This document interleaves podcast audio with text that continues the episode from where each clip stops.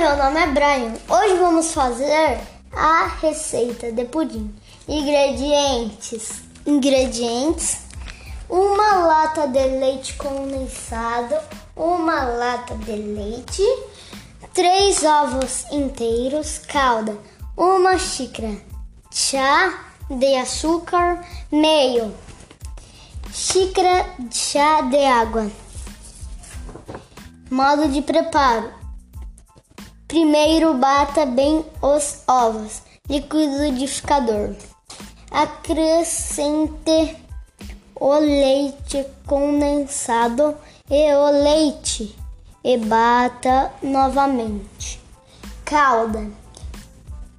Derreta o açúcar. Acrescente a água e deixe engrossar.